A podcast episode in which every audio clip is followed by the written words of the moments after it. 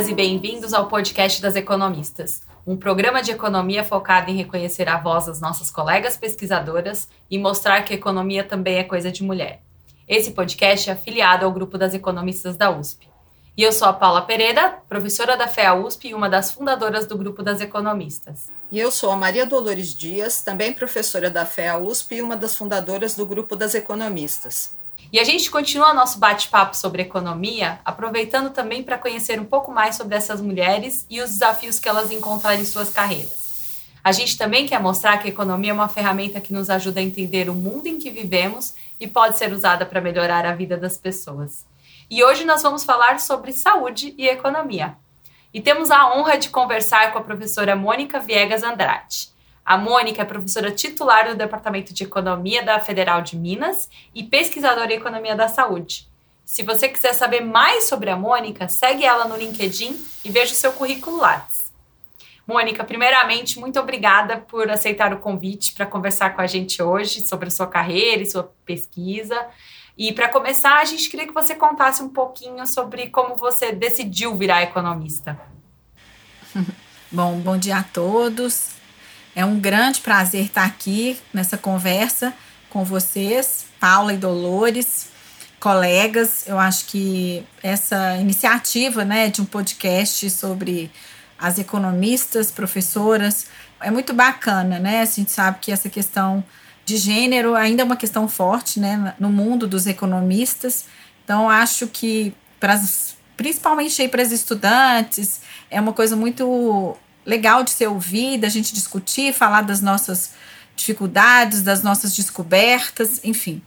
E eu hoje estou aqui falando um pouco da questão da saúde, né, da saúde da economia, que é uma área que né, a Dolores atua aí também, que era né, pouco, pouco pesquisada e atualmente bastante intensificou-se muito o número de pessoas que é, decidiram entrar para essa área.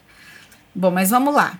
Então, é, a ideia de virar economista, né? Bom, então vamos, vou falar um pouquinho da minha vida, de onde que eu vim. Né? Eu sou é, Mônica, eu sou filha de dois professores da universidade, uma professora de filosofia e um professor de ciência política. Todos dois eram professores da UFMG. E é, durante o meu tempo de colégio, né, eu era aquela estudante atuante, né, atuava em grêmios, grêmio estudantil, etc. Então sempre, sempre tive uma preocupação social muito grande, assim, na verdade, se hoje tivesse que definir alguma coisa que, que para mim é fundamental, é a questão social. Isso na minha escola, no meu, no meu ensino médio, é, já era uma tônica para mim. E eu tinha uma certeza muito grande durante a minha vida de que eu iria fazer medicina. Era muito engraçado, porque eu era uma pessoa muito decidida, né, uma menina que né, procurava as coisas, enfim.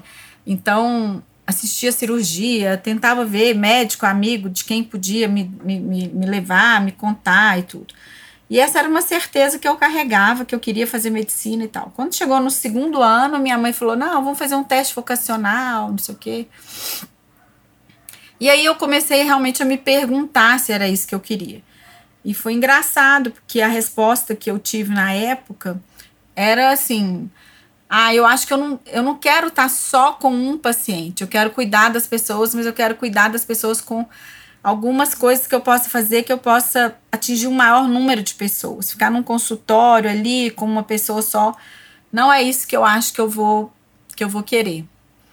E aí na última hora eu fiz a guinada para economia.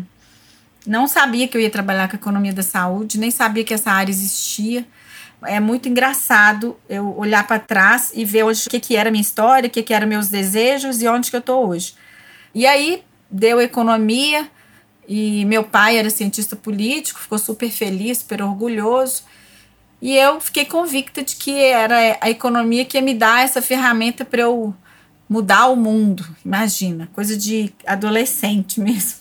Mas enfim, foi por aí que eu resolvi fazer economia.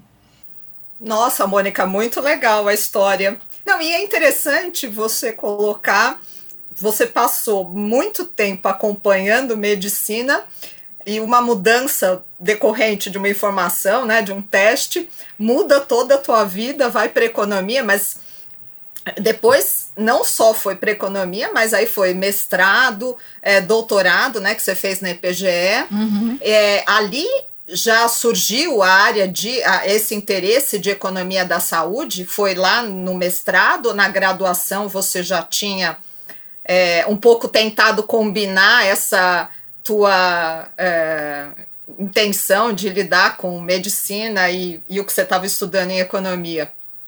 Não, na verdade, é, eu fiz, assim, minha vida ela teve alguns percalços, né? Assim, é, eu fiz a graduação, mas aí perdi minha mãe muito cedo, com 21 anos, antes de eu terminar a graduação, né? Meus pais são separados, eu vivia com a minha mãe. Aí eu tive algumas. É, mas a, questão, a vida acadêmica, né, era uma coisa que que eu sabia que eu era para isso. Sempre, né, eu sempre gostei muito de estudar e, enfim, eu tinha, eu gostava muito de dar aula também. Eu era aquela aquela pessoa que que vivia cheia de grupos de alunos, de colegas, enfim. Mas aí, é, depois que, que aconteceu isso, eu, eu tive um, um Minha mãe morreu, eu, eu acabei casando de um, um casamento mais cedo fiz outras coisas, mas mantive o meu desejo de fazer o mestrado. E aí, como teve esse percalço, eu acabei fazendo mestrado aqui em Belo Horizonte, né, na UFMG mesmo. E, é, e, é, e, no, e no CDPLAR, uma área que era muito forte era a área de economia do trabalho, junto com demografia. Na minha graduação, eu já tinha trabalhado com o Eduardo Rios, né, que é hoje presidente do IBGE, ele foi meu orientador de monografia e era sobre o setor informal. Então você vê que eu estava lá trilhando a minha a minha proposta, né, da questão social, etc. Mas eu comecei por economia do trabalho. E aí, então, eu, eu, eu fiz meu mestrado e minha dissertação também foi na área de economia do trabalho, que era uma área muito forte, mas que no Brasil também eu achava que já tinha muita gente. No CDPLAR, eu tinha muitas interações, né, pelo fato de ter a demografia e economia, então a gente tinha acesso a microdados, a gente trabalhava em servidor, mas, né, minha, minha, meu, minha monografia eu fiz toda em, em servidor, em linguagem Linux, etc., enfim mas a gente tinha microdado, que no Brasil ainda não era uma coisa tão disseminada quanto é hoje, trabalhar com censo, com PNAD, né, enfim. Aí quando eu fui para para IPGE, aí eu fui fazer meu doutorado. Aí eu não sabia muito bem o que, que eu ia trabalhar lá. Lá não tinha muito essa tradição de microdado, né? A fundação ela ela era mais, né, macroeconomistas, etc, coisas que eu sabia que eu não queria. E aí eu apareceu um curso lá na, na PUC Rio com o Marcos, Marcos Lisboa. E aí eu já estava no meu segundo ano e era a parte de teoria dos contratos. Né? O Marcos estava nessa época em Stanford e tal, e todo mundo mencionou: ah, tem um professor de Stanford. E eu vi um seminário com ele, eu fui fazer esse curso lá na PUC. Falei, ah, fui lá com a cara dura, falei, sentei lá e falei com ele: você me aceita aqui como ouvinte? Eu sou aluno da EPGL. Ele falou: não, claro, fica à vontade. Aí eu assisti o curso todo.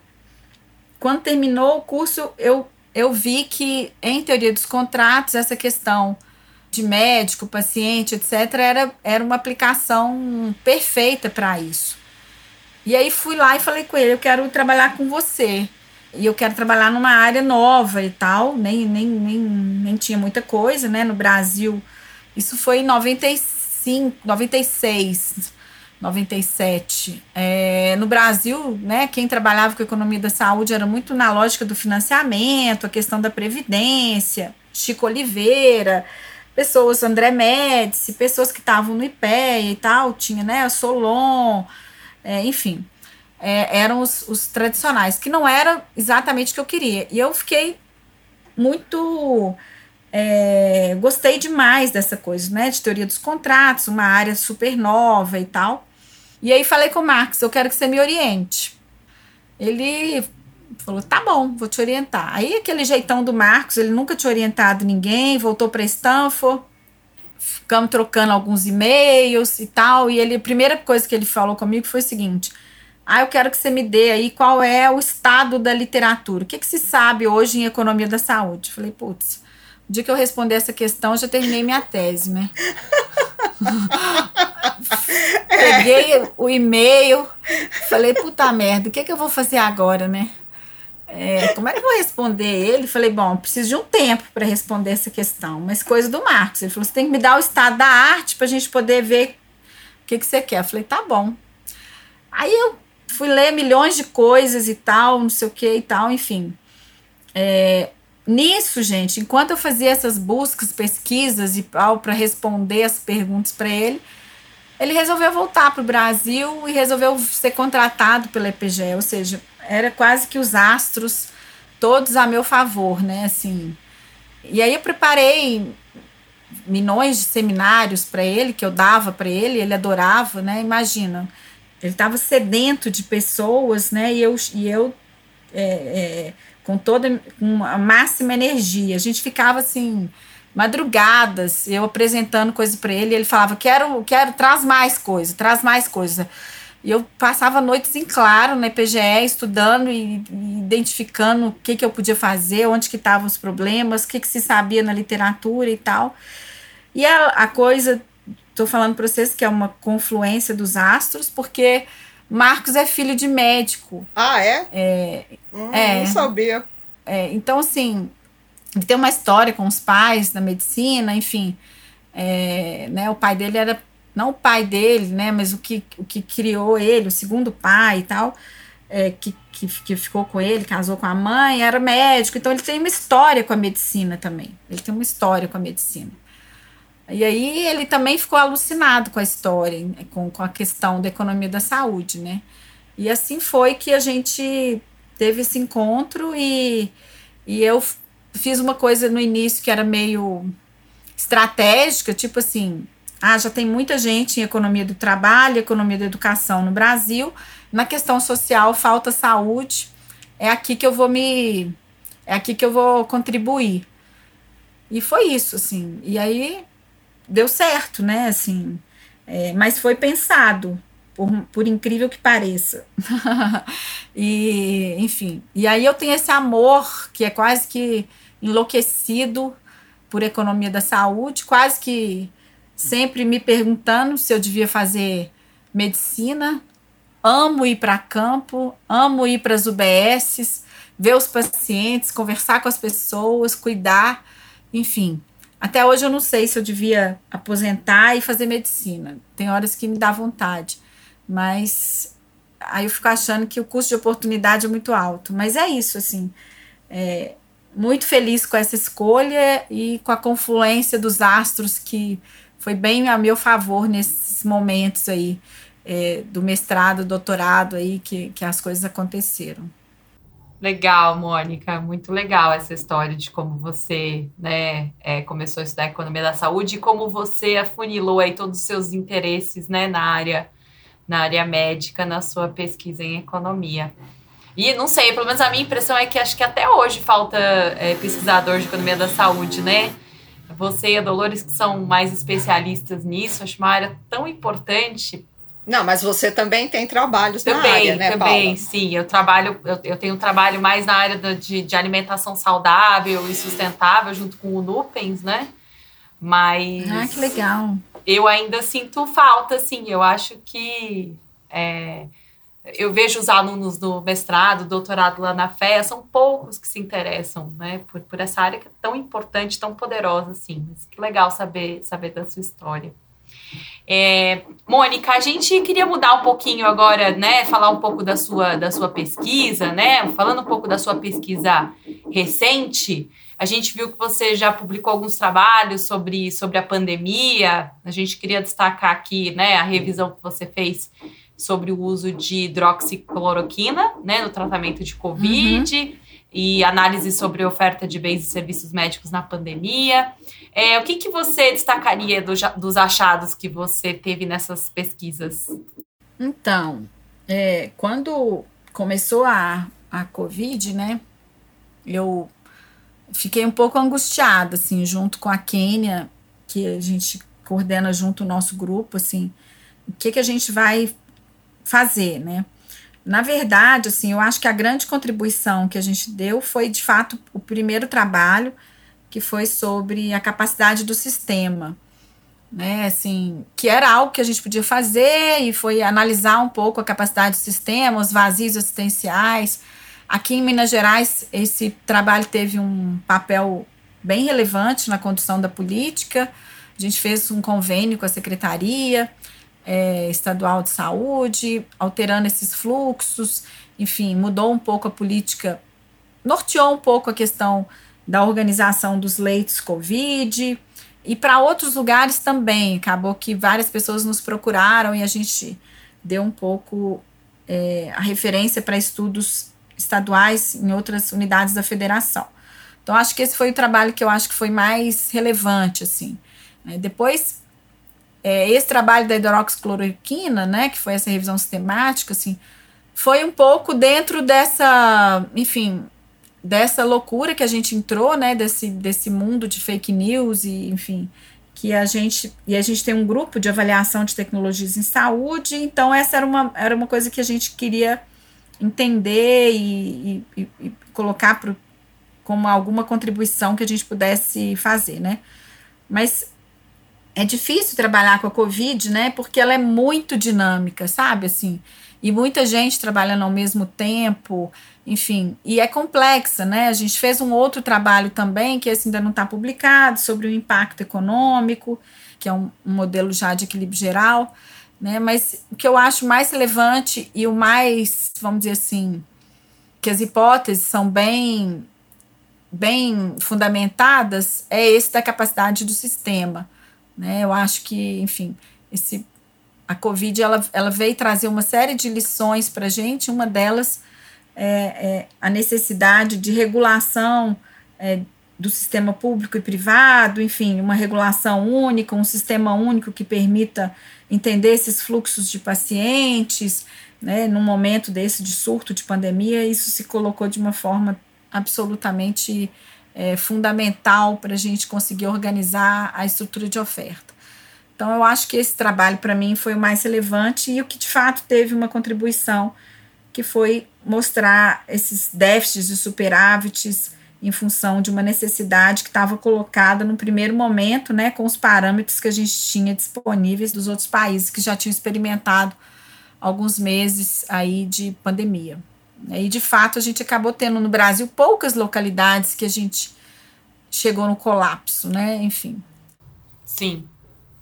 É engraçado, né, Mônica, que essa questão da capacidade do sistema é, não era um tópico talvez tão importante para países desenvolvidos, né? Mas para a gente aqui no Brasil talvez fosse é, algo mais observável. Eu tenho um trabalho com o, Edson Severnini e com a Bruna Guidetti, que foi uma aluna minha de mestrado, que a gente olha para um choque né, no sistema no Brasil com relação à poluição.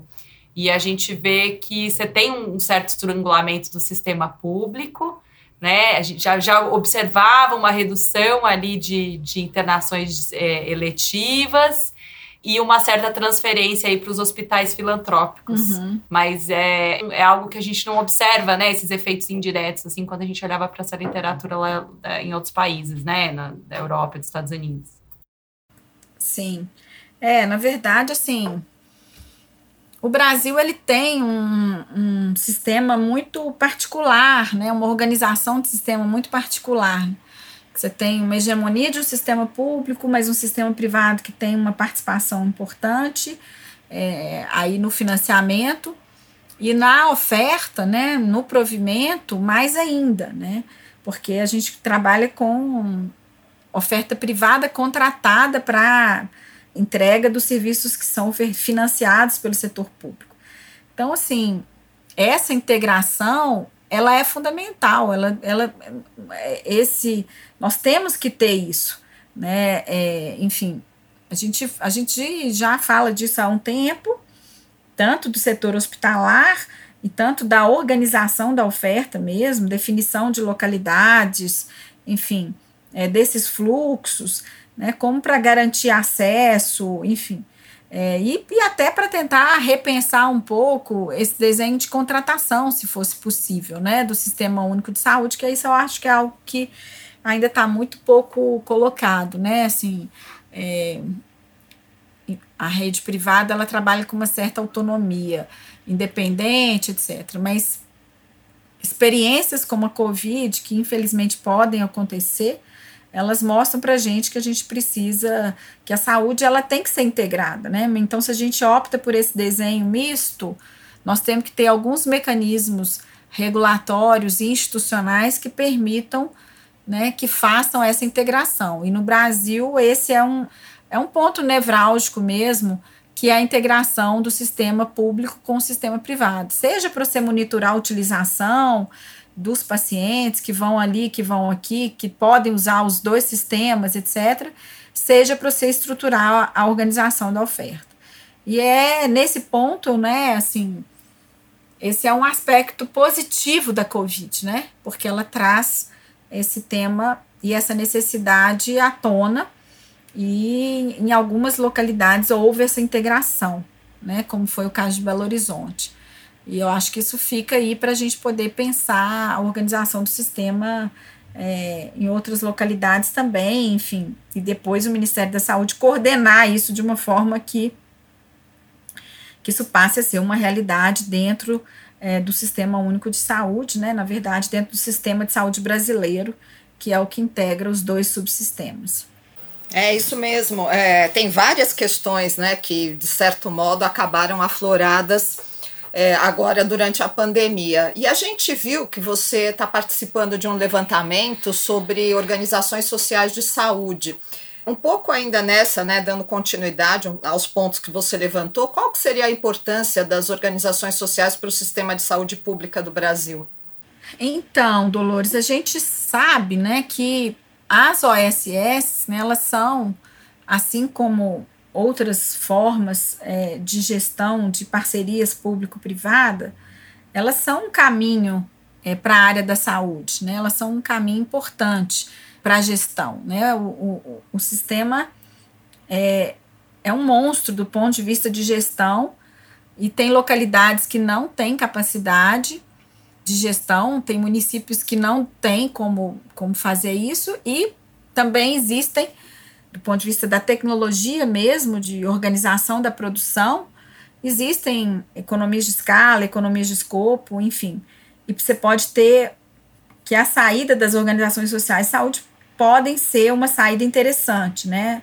Para gerir esses estabelecimentos de saúde que são inúmeros no país.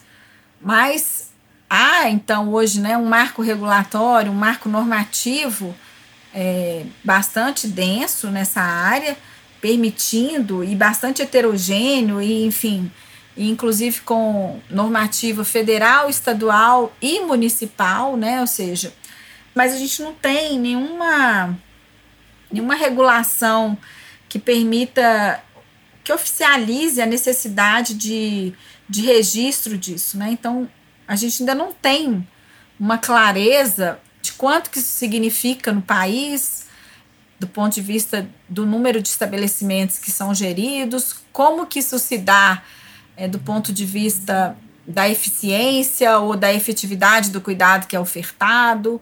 Então, muito pouca coisa, muito pouca evidência se sabe. Né? Claro que existe aí uma expectativa de gestão privada com mais autonomia, ter resultados melhores, isso é, perpassa aí qualquer estrutura de organização, não é só a saúde, mas a gente precisa conhecer, a gente precisa saber, a gente precisa entender, né? A gente sabe também que essas OSS podem ter também outras, outras questões aí envolvidas, né? Então, não é líquido e certo que o resultado é favorável. O que é um ponto que, enfim, consensual é que essa é uma forma de gestão é possível e, em alguns casos, que pode gerar resultados favoráveis, mas que a gente precisa avaliar, a gente precisa entender, a gente precisa avaliar para saber em que casos que é melhor, em que casos que é melhor, quais são os casos de sucesso, que é, é igual qualquer outra gestão, né? Mesmo um hospital, ela está também pautada, infelizmente, ou, ou pelas pessoas que estão ali. É, é, inerente a qualquer estrutura de organização que você tem uma pessoa super interessada, etc., ela vai gerir aquilo ali, seja dentro de uma estrutura pública ou dentro de uma estrutura privada, né? Mas eu acho que as OSS, então, elas são uma saída. A gente tem que entender se para algum tipo de estabelecimento é melhor do que para outro, mas ainda sabemos muito pouco dessa experiência no Brasil, tá? Nesse censo que a gente está levantando, a gente chegou em 1.500 é, estabelecimentos e vamos fazer uma análise que a gente espera ser uma análise de tentativa, de uma análise de eficiência, mas a gente tem que ver se a gente consegue, inclusive, lidar com o problema de viés seleção, né? Porque você não, como você não tem um registro, você pode ter OSS que fecha e as que ficam são só as melhores, uhum. enfim. Mas eu acho que é uma saída, até porque, né, tamanho do Brasil, a descentralização, o número de municípios, enfim, o número de estabelecimentos que a gente tem. Gerir isso não é trivial. A heterogeneidade de gestão que a gente tem no Brasil. Então, é, você tem grupos de organizações sociais de saúde que gerem oito, dez estabelecimentos. É claro que ela congrega ali uma economia de escala, uma economia de escopo. Você chega numa região, por exemplo, e você vai ter 10, 15 OBS geridas pela mesma organização. Isso é super interessante.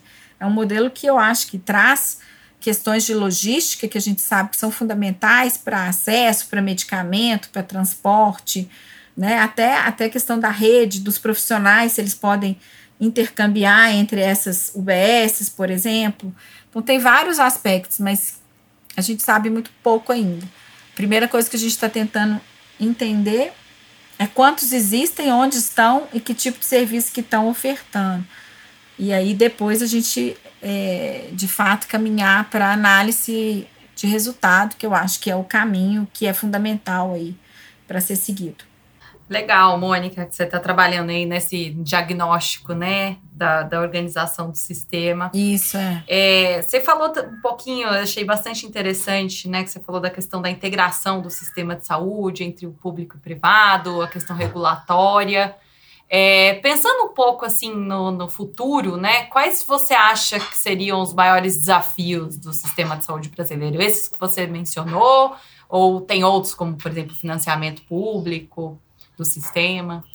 É, a gente tem algumas questões que eu diria que são estruturantes.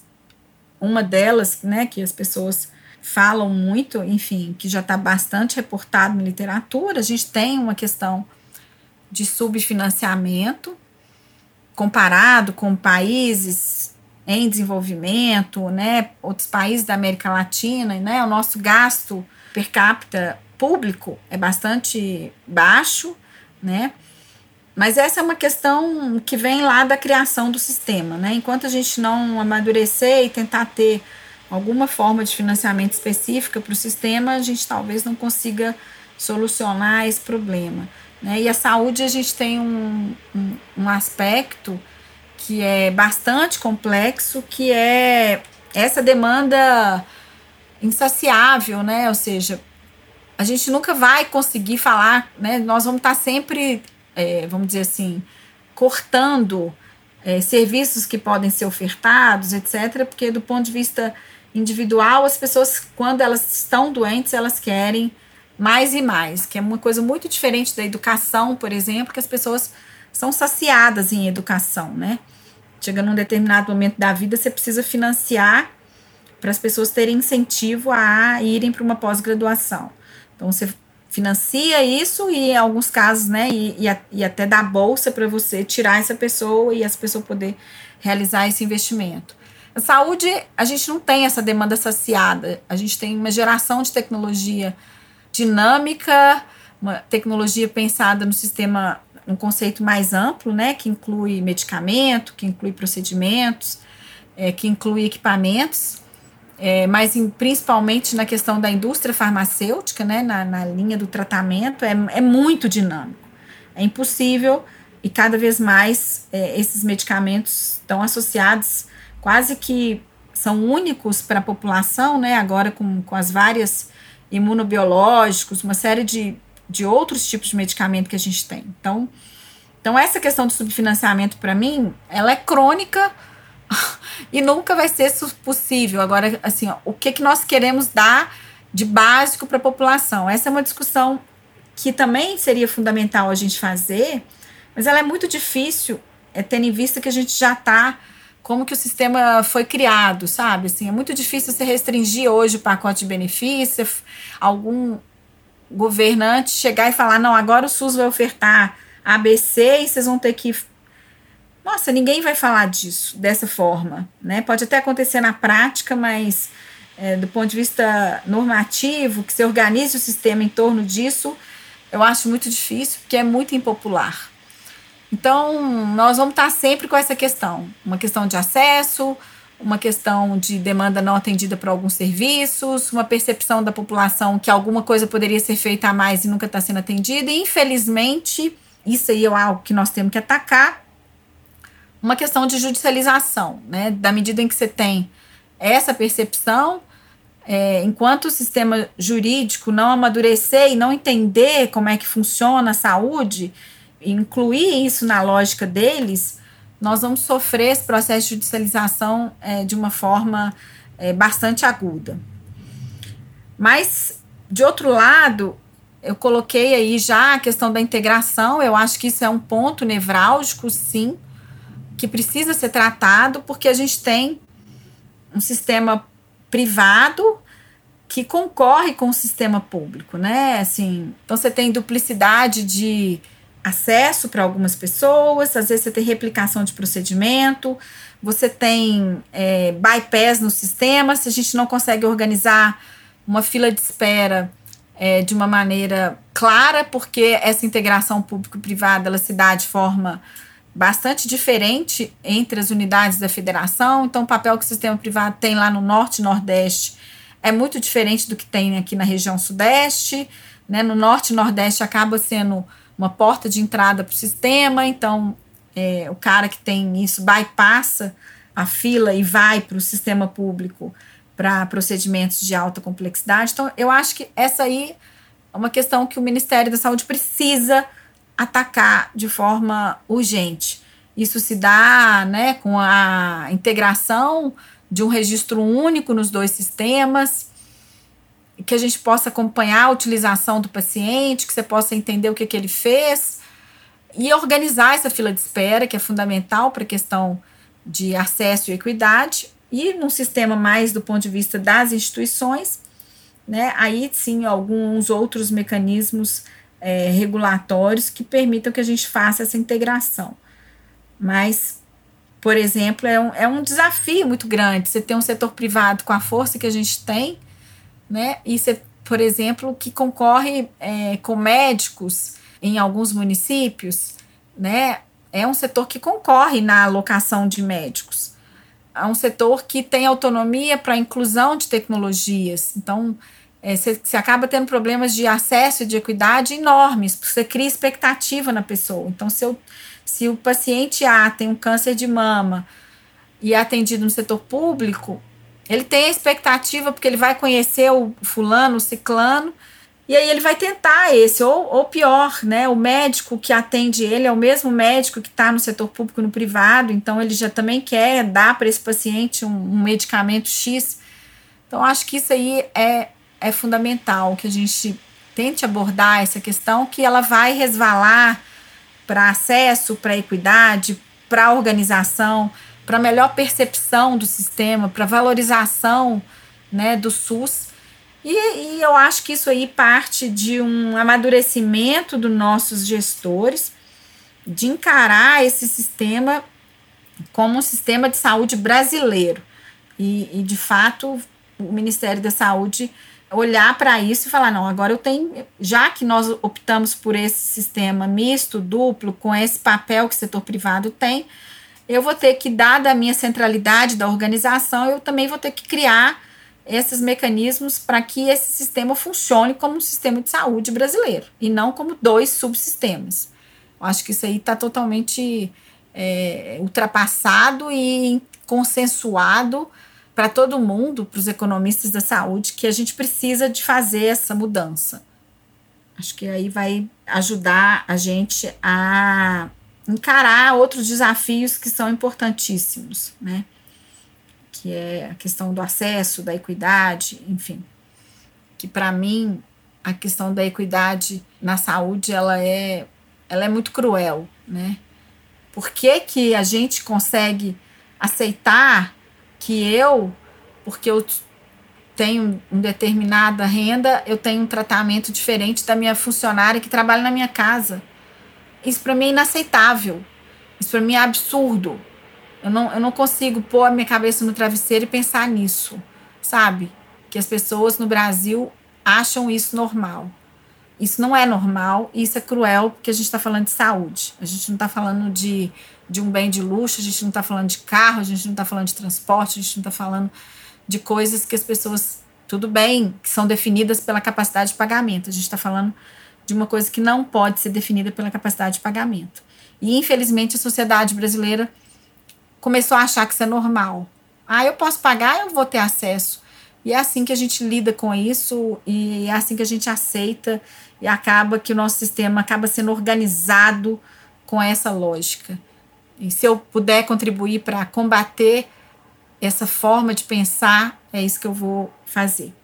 É mais ou menos isso, Mônica, que a gente faz, né? Que a gente também está tentando fazer, e um pouco é, o papel do podcast é tentar amplificar um pouco essa voz da necessidade de lidar com questões que já estão bastante arraigadas e, enfim, não só no sistema de saúde, quer dizer, na própria sociedade. Mas, infelizmente, a gente está se encaminhando aqui para o final, né? Daria para ficar muito mais tempo. Falei demais, né, Dolores? Não, tá excelente, tá excelente. E a gente está indo para a nossa última pergunta, que a gente gosta muito, que é, é se você pudesse voltar no tempo, que dica você daria para a jovem Mônica? Nossa. É a mais difícil, Mônica. Essa é difícil demais. Ainda mais para mim, que tinha aquela, aquela idealização de fazer medicina e. É, eu, eu, eu não sei, assim. É, eu queria ter um clone, sabe?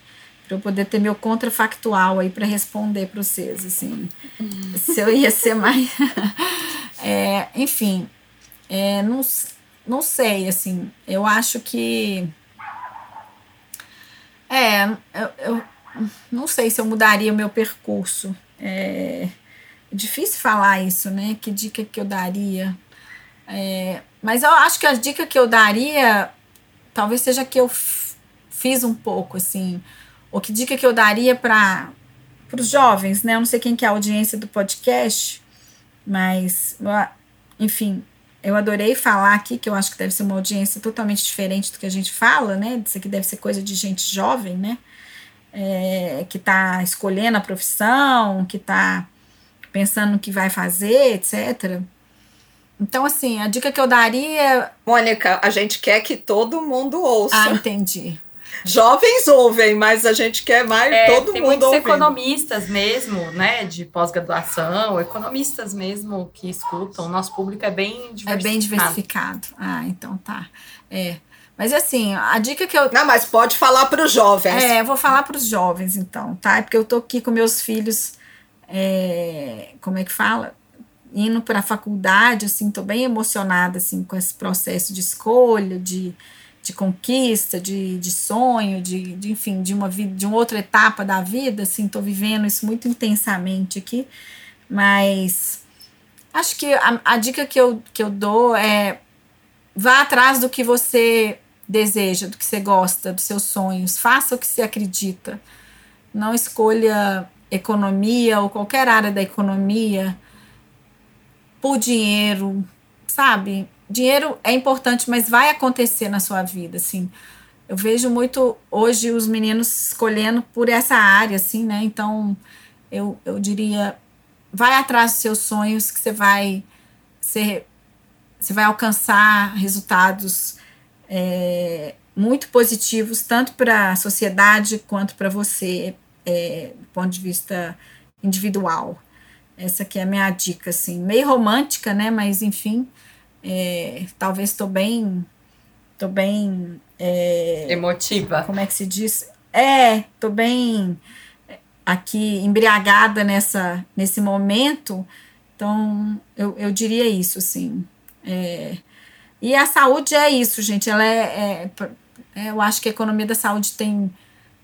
Ela é tão complexa, né, Paula? A pergunta que você fez no início que assusta as pessoas. Tem gente que acaba desistindo. Fala, nossa, esse negócio é complicado demais. É, e é mesmo. Então. Não, não, mas é fascinante. É fascinante. É fascinante. É complicado e fascinante. É, e a gente vê que a gente pode mudar, né, Dolores? Que a gente pode. Que às vezes uma coisa que a gente fez pode alterar a vida das pessoas mesmo. Então é isso. Queria agradecer a vocês a oportunidade de estar aqui. É uma honra para mim, né, ter duas colegas especialistas também na área de economia da saúde e, e poder bater esse papo aqui com vocês. Espero que eu tenha ah, sei lá, contribuído aí de alguma forma. É, e, e é isso. A honra é toda nossa, Mônica. Muito obrigada, viu? A gente que agradece. A gente fica por aqui. O podcast das economistas continua em alguns dias. Assine nosso feed para você saber quando a gente vai subir mais um episódio. O podcast das economistas é uma produção afiliada do grupo As Economistas da USP. A Laura Carpusca e a Paula Pereda são as coordenadoras do podcast, e os demais membros do comitê das economistas são a Fabiana Rocha e a Maria Dolores Dias. Nosso produtor de som é o Fernando Iani, a nossa cantora é a Flávia Albano e o trompetista Alan Marques. Nossa designer é a Tata Mato. Nossa entrevistada de hoje foi a Mônica Viegas. Muito obrigada e até o próximo podcast das Economistas. Assine nosso feed.